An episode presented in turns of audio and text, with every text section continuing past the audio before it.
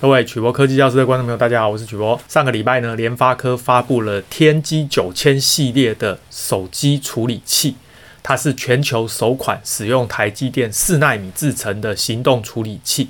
那么联发科推出天玑九千的规格呢，其实非常的漂亮，是不是有可能啊？就利用这个天玑九千就打败高通呢？今天呢、啊，我们来跟大家介绍一下这一个晶片的规格。所以呢，我们今天的题目就是天玑九千系列全球首款台积电四纳米制程的行动处理器。晶片，联发科会打败高通吗？首先呢，我们介绍这一颗全球首款的台积电四纳米制程行动处理器。再来，我们跟大家介绍一下它各个部分的规格，包含中央处理器用的是 Cortex X2，图形处理器呢用的是 Mali G710 的 GPU，人工智慧的处理器呢使用的是 APU 第五代。再来就是它支援三组三千两百万画素的镜头。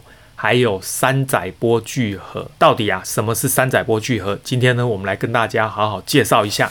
今天呢，我们的资料是取自于杨佑照发表在 MeshDigit 上面的文章。接下来呢，这就是联发科的天玑九千，它是使用台积电四纳米的制程。那主要呢，里面有几个部分。第一个部分呢，就是 CPU，总共呢有八个核心，加上快取记忆体。另外呢，它有 GPU。再来呢，它有支援记忆体的控制器，主要呢是连接到外部的 Low Power DDR5 记忆体。再来啊，这个 APU 呢是支援人工智慧相关的运算。Display 显示器呢支援显示器的连接。那么下面这个 Connectivity 呢，主要就是它的无线通讯功能。里面呢包含 WiFi、蓝牙、GPS。再来呢，ISP 主要就是支援它的相机功能，相机的规格非常高阶。再来这个 Video 的功能呢，主要就是它的影像压缩跟解压缩，这个是录影跟照相在使用的。更重要的呢，这个晶片呢内建 Modem，也就是所谓的数据晶片，主要呢是支援 5G 的功能。那当然也向下相容到 4G、3G 跟 2G。这边呢，我们要提醒大家，手机呢主要有三个系统，第一个就是所谓的应用处理器，这个呢主要是执行作业系统跟应用程式 APP 的处理器；第二个就是基频处理器，主要呢就是做通讯的数位运算的处理器，又称为数据晶片；第三个部分呢就是所谓的射频晶片，包含非常多不同的机体电路，还有。被动元件数量非常多，通称叫射频晶片，也就是处理电磁波的晶片。这边呢，我们特别提到联发科的天玑九千，它呢是把应用处理器跟基频处理器，也就是所谓的 modem。做成同一个晶片，所以呢，各位看到这个图，你会发现呢，这一个是应用处理器，但是实际上呢，它里面内建这个 modem，也就是基频晶片或者数据晶片。第一张简报呢，它就强调天玑九千呢是全世界第一个使用台积电四奈米制成的五 G 手机的系统单晶片，它呢非常的省电，而且呢有很好的效能。接下来呢就介绍它的 CPU、GPU 跟 APU，也就是它的运算处理单元。非常强大的功能，里面包含了 ARM 第九版的架构，一个核心的 Cortex X2 高达三 GHz，那么三个核心的 Cortex A710 高达二点八五 GHz，四个核心的 Cortex A510 一点八 GHz。其实这总共呢有八个核心，运算功能非常强大。另外呢，它有八 megabyte 的 L3 跟六 megabyte 的系统快取记忆体。GPU 的部分呢，它是使用 ARM 的设计图。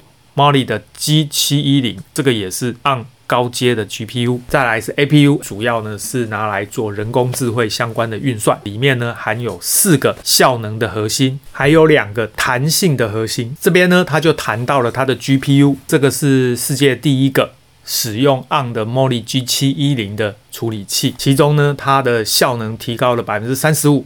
还有呢，它的功耗呢减少百分之六十，也就是它的功耗效率呢增加了百分之六十。各位知道 GPU 呢很重要的就是要展现出三 D 的感受视觉呢在二 D 的显示器上，所以光影追踪的功能非常重要。所以这边呢特别强调它有 Ray Tracing 的功能。再来呢就谈到了联发科的 APU，这个 APU 是第五代的 APU，它呢是。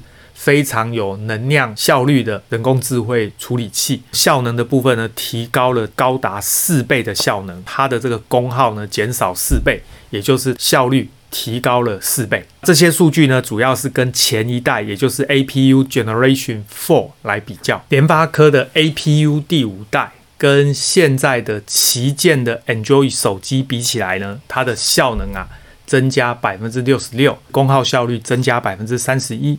这个呢，主要是跟今年的旗舰手机来做比较。再来就是多媒体相关的功能，这里面呢，ISP 主要叫做 Image Signal Processing，叫做影像讯号处理，也就是连接数位相机在使用的。这个 Video 呢，主要是做压缩解压缩影像的。最后这个 Display 呢，是连接显示器的。ISP 的部分呢，它用的叫 Image Generation Seven，这个应该是联发科他们设计的电路，它呢是世界上第一个可以支援三亿两千万画素的照相功能，同时呢它是三核心，而且可以外接三个不同的数位相机，所以呢有三个三千两百万画素的相机可以同时呢送进这个 ISP，哦，这个功能非常的强大。另外呢，它支援这个影像的 HDR 功能，四 K。非常高解析度的，另外就是有支援影像架构的人工智慧运算功能，主要就是针对影像可以直接提供人工智慧的运算。这边呢，什么叫 HDR？我们简单解释一下，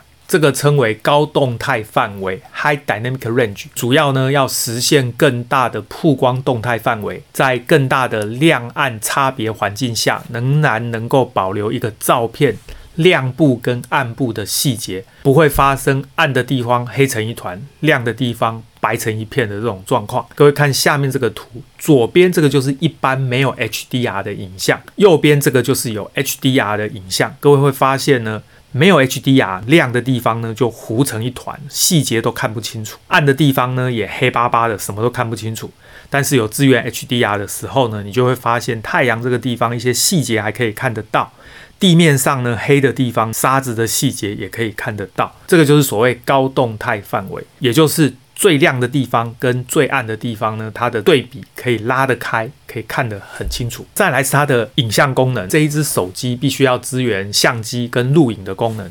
它的影像的压缩跟解压缩可以做到 8K 哦，非常高的画质，而且呢，它是世界上第一支可以支援 8K 的这种影像播放的手机。这个 Display 的显示功能呢，主要就是连接到手机的萤幕，可以支援到 WQHD，这个解析度算是很高，而且呢，到一百四十四赫兹，也就是每秒可以刷新荧幕呢一百四十四次，这个数字非常高。那么如果你只接 Full HD，也就是一九二零乘一零八零画素的话呢，它的频率可以到一百八十赫兹。再来就是它的 Modem 的功能，也就是我们刚刚说的基频晶片或者数据晶片，主要呢它是支援三 GPP 的 Release 十六。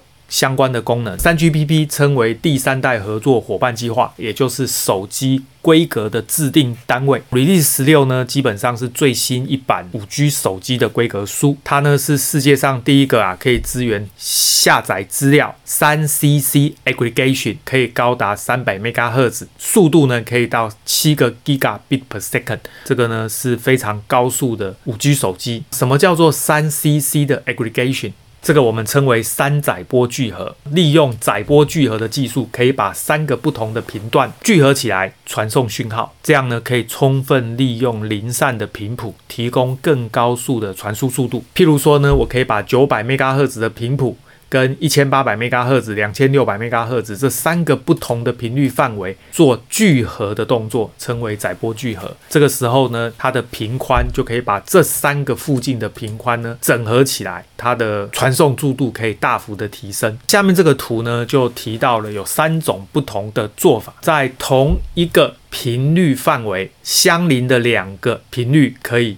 聚合起来，这个称为 intra-band aggregation，它是属于连续的这种 component carrier 哦，就是连续的这一种载波。下面这一种呢是同一个频带，但是呢是不连续的载波，所以称为 intra-band aggregation。non-continuous 的 component carrier 就是没有相邻。最后一种是属于 inter-band aggregation，就是在不同的两个频带范围呢有各自有一个 component carrier，把这两个频率范围给聚合起来。也可以。这一张图片呢，是取自 Zero 圈圈发表在酷我 3C。另外呢，它也支援联发科五 G 的 Ultra Slave 二点零这个技术呢，可以降低手机的耗电量。这个对于五 G 的手机是非常重要的功能。最后呢，这一支手机的连线功能，除了五 G 之外，再来就是它的无线功能，包含 WiFi 六一它支援二乘以二，这应该是天线。再来蓝牙的部分呢，支援 Bluetooth 五点三，这个也是最新版的蓝牙规格。GPS 的部分，它支援美国的 GPS，欧洲的 Galileo。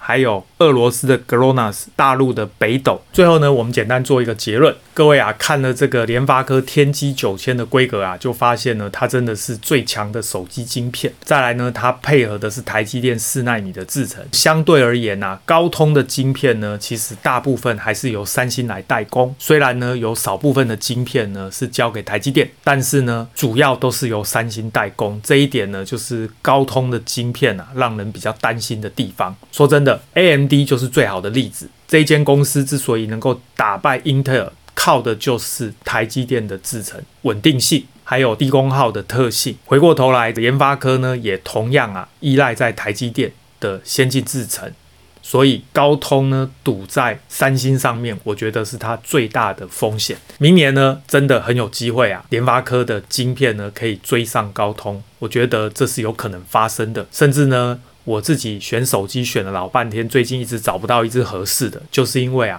很多高阶的手机呢都是用高通的骁龙八八八，但是那个晶片我已经讲过了，根本就是火龙八八八，所以呢，我不太愿意用，造成了我到现在没有一只手机可以选哦。或许呢，明年啊，这个天玑九千出来的时候，可以考虑来用用联发科的手机。